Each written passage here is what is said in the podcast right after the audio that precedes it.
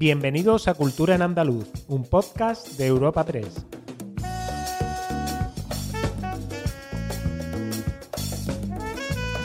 Os damos la bienvenida a una nueva entrega de Cultura en Andaluz, el podcast de Europa Press Andalucía, en el que cada semana presentamos las novedades culturales más destacadas. Soy Esther Falero y al otro lado del micrófono tengo a mi compañera Ana Tatay. Bienvenida, Ana.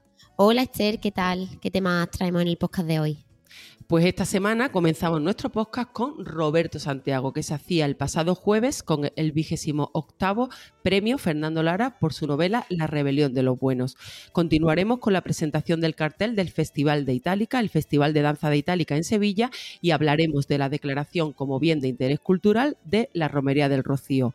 Además, detallaremos algunas de las actividades que Andalucía acogerá con motivo del Día Internacional de los Museos, que se celebra justo este jueves 18 de mayo, y sobre la noche en blanco malagueña. Viajaremos a Granada en el centenario de la representación de títeres de Lorca, Falla y Lanz y visitaremos el Museo de Bellas Artes de Sevilla con una exposición sobre el poder de la mujer. Finalizaremos, como siempre, ofreciendo algunas actividades culturales para los próximos días.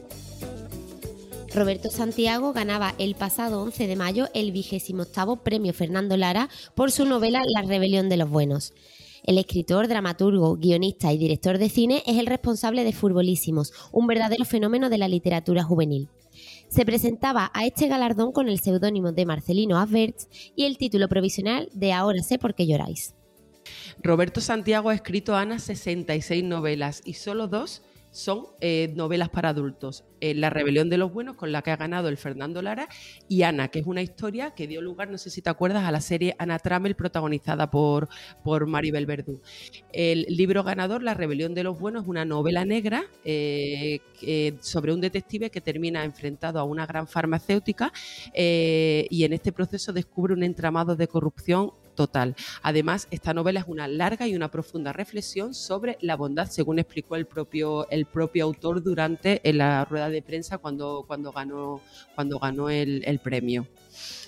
Recordamos que este premio cuenta con una dotación de 120.000 euros para la obra ganadora y será publicada por Editorial Planeta. En el caso concreto de La Rebelión de los Buenos se publicará el próximo 14 de junio. Desde que el premio Lara se instaurara allá en el 1996, cuando, ya le, cuando le fue entregado a Terence Seymour por El Amargo, Don la Belleza, se han hecho con este galardón nombres como Francisco Umbral, Ángeles Caso, Zoe Valdés, el recién fallecido Fernando Sánchez Dragó o Máximo Huerta, que fue el triunfador del año pasado con su novela Adiós Pequeño. Así agradecía a Roberto Santiago este galardón. Muchísimas gracias a los miembros del jurado, de corazón. Me hace muy, muy feliz eh, pensar que este jurado ha considerado que la rebelión de los buenos es digna, merecedora de, ganar este maravilloso premio. Me hace muy feliz, estábamos viendo hace un momento los, galardonados de, de todos estos años bueno, muchos de ellos son para mí mis maestros, qué sé yo, veía ahí Francisco Umbral, Terence Simoy, Zoe Valdés, me hace mucha ilusión, muchísimas gracias. Hablamos ahora del Festival Internacional de Danza de Itálica, una ineludible cita bienal del calendario cultural de Sevilla, que celebrará su edición 2023 coincidiendo con su 40 aniversario entre el 20 de junio y el 15 de julio con el conjunto arqueológico de Santiponce, del que toma su nombre como principal escenario, la programación eh, de este año comprende 18 actuaciones de 14 compañías, 11 de ellas españolas y 3 internacionales procedentes de Suecia, Italia y Francia. Declaraciones del director del festival, Pedro Chicharro. El festival este año tendrá una duración, empezarán las actuaciones el 20 de junio y acabarán el 15 de julio. Hemos hecho un aprovechamiento mucho más intenso de, en este caso, del Teatro Romano de Itálica. Para nosotros es un espacio único, un espacio mágico y un espacio que era obligación que pudiéramos exprimir al En la programación figuran la compañía Take Off Dance, liderada por el bailarín y coreógrafo sueco Johan Inger, la compañía del granadino Manuel Liñán, premio Max de las artes escénicas, o la compañía Marcat Dance, del multipremiado coreógrafo Mario Bermúdez Gil y con sede en Vilches, en Jaén. El broche de oro a esta edición lo pondrá la artista malagueña Rocío Molina, que entre otros galardones, porque es hiper hiperpremiada e hiper reconocida está el Premio Nacional de Danza, el Premio Max y la Medalla de Oro al Mérito de las Bellas Artes. ¿Sabes, Ana, que cuando eh, Rocío Molina actuó en, el, bueno, no sé si actuó más veces, pero una de las veces que actuó en el City Center de Nueva York, eh, Barisnikov, Mikhail Barisnikov, la leyenda de la danza, se arrodilló ante ella. Y imagínate. Se arrodilló, ante, Rocío se arrodilló ante ella después de lo que había visto. Puede contar con otros reconocimientos, desde luego. Bueno, escuchamos a Carolina Armenta de la compañía Takeoff y la bailadora María Moreno que hablan de sus espectáculos en Itálica. Un grupo fantástico han hecho una audición y han, de bailarines de todos los países que, han, que quieren hacer una formación específica de alto nivel y de alto rendimiento. Eh, basándose ahora mismo en la formación. Que ya hemos tenido la suerte también de, hacerlo bastante, que seguimos y que muchísimas ganas de, hacerlo en el, en el Teatro Romano y que bueno, con un equipo maravilloso, la dirección escénica de Rafael Villalobos, dirección musical de Pablo Martín Caminero, cuatro músicos que me acompañan en el escenario. Bueno, Esther, el mes de mayo, como sabemos, se suceden las romerías por, por Andalucía. Por todo el país, por todo el país, sí. Y este viernes 26 de mayo se inicia oficialmente la de la Virgen del Rocío 2023, un evento que la Junta de Andalucía ha protegido como bien de interés cultural con la tipología de actividad de interés etnológico por su enorme valor simbólico como representación de la identidad andaluza. La confluencia e interrelación de lo cultural y lo natural se materializa además en el santuario y la aldea del Rocío, que ya fueron declarados bien de interés cultural con la categoría de sitio histórico en el año 2006. Lo explica en rueda de prensa el portavoz del gobierno andaluz, Ramón Fernández Pacheco. La Romería del Rocío es la más multitudinaria de las que se celebran en España y también la de mayor extensión territorial, superando incluso los límites geográficos de la propia comunidad autónoma. Tiene seguidores, tiene incidencia, tiene influencia en las ocho provincias de Andalucía y en muchas otras fuera de nuestra comunidad autónoma. Por estos motivos, desde el Gobierno de Andalucía hemos considerado oportuno, hemos considerado necesario su inscripción como bien de interés cultural y otorgarle, por lo tanto, un relevante grado de protección. Este jueves los museos, conjuntos culturales y espacios expositivos de Andalucía se suman a la celebración del Día Internacional de los Museos, con más de medio centenar de actividades divulgativas en las ocho provincias que se podrán disfrutar hasta este domingo. Este año las actividades incluyen visitas guiadas, talleres, juegos interactivos, conciertos y conferencias que se desarrollarán bajo el lema Museos, Sostenibilidad y Bienestar y actividades en los museos, entre otros espacios, ofrecerá el próximo sábado la Noche en Blanco malagueña, con la Buena Vida como hilo conductor y 143 iniciativas gratuitas. Me encanta el lema de la Buena Vida, me parece total.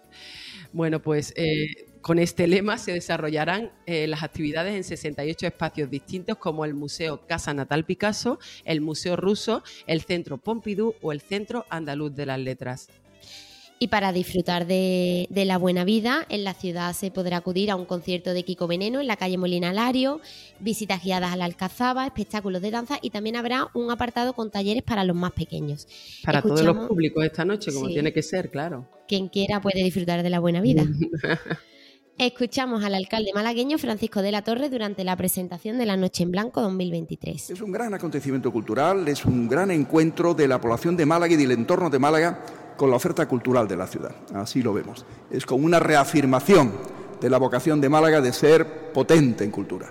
No solo en cultura, pero eso es una de las estrategias que creo eh, los malagueños han ido eh, asumiendo como propia, ¿no? Y se vuelca en esa noche, de una manera muy clara. De modo que gracias a quienes hacéis posible esa oferta maravillosa. Y de Málaga viajamos hasta Granada, ciudad que conmemora el centenario de la representación teatral de títeres que García Lorca, Manuel de Falla y Hermenegildo Lanz celebraron la Noche de Reyes de 1923 en la casa familiar del poeta granadino.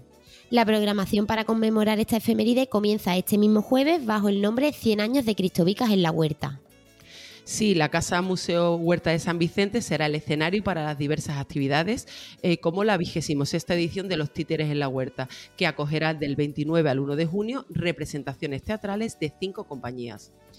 Además, entre las iniciativas se encuentra la presentación del libro Los hombres de Federico, de Ana Bernal Triviño, o la muestra Tía Norica, de la que nos cuenta más la concejal de Cultura, María de Leiva. Estamos además con la exposición de títeres de Tía Norica en la sala de exposiciones de la Huerta de San Vicente, que permanecerá abierta desde el 30 de, mayo al 15 de septiembre, donde podremos disfrutar de, de las marionetas de esa compañía gaditana de la que se tienen noticias que ya de su existencia en el siglo XVII y sigue en el siglo XX, han seguido con, bueno, hasta finales del siglo XX. Y cerramos nuestro repaso semanal en Sevilla, donde el Museo de Bellas Artes acoge hasta septiembre la exposición El poder de las mujeres, ecos del Weibermarkt en la colección Moret. El Weibermarkt es un topo artístico utilizado durante la Edad Media y el Renacimiento, Esther, para advertir de la amenaza que implica la alteración de los roles establecidos. Este topo muestra a hombres heroicos y grandes hombres de la antigüedad y de las sagradas escrituras sucumbidos ante mujeres que emplean su astucia y belleza para dominarlos y ridiculizarlos. Comisariada por Mariano Moret Tebar, la exposición reúne medio centenar de obras de extraordinaria rareza, salidas de los buriles de autores como Lucas van Liden, Selvat Behan o George Spence, así como otros artistas alemanes, flamencos, holandeses, franceses e italianos del siglo XVI. A los grabados se suman cuatro lienzos que pertenecen a los fondos del Bellas Artes. Valme Muñoz es la directora de la Pinacoteca Espalense. Presentamos un recorrido por la historia de mujeres enérgicas y poderosas, pero también débiles o cobardes, heroínas y honestas, y también malvadas y pecadoras, conocidas y reconocidas, o anónimas e ignoradas. Todas ellas conforman una galería apasionante que continúa suscitando un gran interés que permitirá dimensionar con mayor precisión su papel en el relato bíblico y como creadoras de la simbología femenina. Y ahora os ofreceremos algunos planes para los próximos días.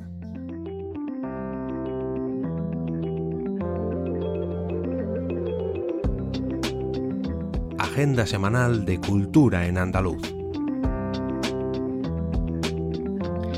Comenzamos nuestra agenda en Granada, en el Museo de Bellas Artes, donde este mismo jueves, 18 de mayo, eh, Día Internacional de los Museos, como ya hemos dicho anteriormente, eh, se celebran tres propuestas diferentes. Aseptic, un espectáculo de danza contemporánea, una visita guiada al taller de restauración y el taller de arte terapia denominado Visto y No Visto.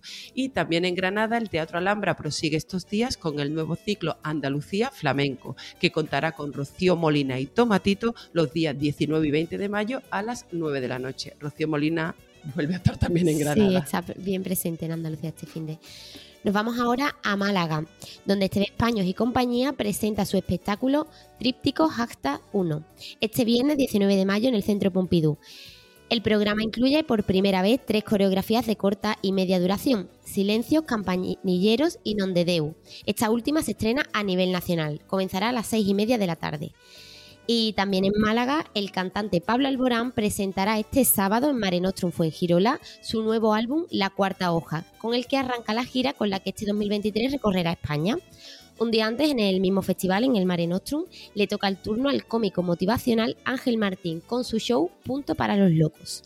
Y sin salir de Málaga, el Centro Cultural María Victoria Atencia acoge este viernes la representación teatral La Escuela de los Vicios, de la mano de Morfeo Teatro. Eh, la Escuela de los Vicios es una comedia clásica que inspirada en textos de Quevedo de principios de 1600, imagínate, donde criticaba a magistrados, ministros y banqueros, como si el tiempo no hubiera pasado. Un tema de lo más actual. sí, sí. Será, la función será a las ocho y media. Y en Cádiz, el Museo de Cádiz, dentro de su ciclo de música Barroca celebra este sábado a las 7 de la tarde en el patio central un concierto italiano a cargo de la Orquesta Barroca. Para poder asistir a este concierto es necesario realizar primero las reservas a través de la página web de la Junta de Andalucía, mm, sobre todo bueno, para aquellos interesados que no lleguen allí y se vean con la, con la sorpresa de que no pueden comprar los tickets. Y para los que vayan a pasar el fin de semana en Sevilla, el Teatro Central presenta los días 19 y 20 de mayo al bailarín y coreógrafo Antonio, Antonio Ruz con el espectáculo Farsalia. Y también en la capital andaluza, el próximo 24 de mayo, la escritora Ayanta Barili presenta su libro Si no amaneciera. Será a las 7 de la tarde en la Cámara de Comercio. Y el Teatro Cajasol, también en Sevilla, acoge este jueves el baile de María Moreno dentro de su ciclo Jueves Flamenco. Presenta su espectáculo Verso Libre y estará acompañada al cante por Tomás de Perrate e Ismael Elbola y a la guitarra por Paco de Amparo y Oscar Lago. Y la ópera bufa contemporánea Jesuit Narcissist llega al Teatro Lope de Vega los días 20-21. Será a las 8 y a las 7 de la tarde respectivamente. En Huelva, la Casa Colón acoge la exposición Cor Nazarenorum, una muestra donde por primera vez se recopila el patrimonio artístico, cultural e histórico de la Hermandad del Nazareno. Se puede visitar hasta el 25 de mayo. Y terminamos nuestro repaso semanal en Córdoba, donde la violinista Birgit Colar y el director Pablo Roseta son los protagonistas, junto a la Orquesta de Córdoba, del décimo concierto de Abono, este jueves y viernes en el Gran Teatro de Córdoba desde las 8 de la tarde. Pues hasta aquí nuestro podcast cultural de esta semana. Espero que os haya gustado y bueno, nada más deciros que disfrutéis y que os esperamos el próximo jueves en una nueva entrega de Cultura en Andaluz.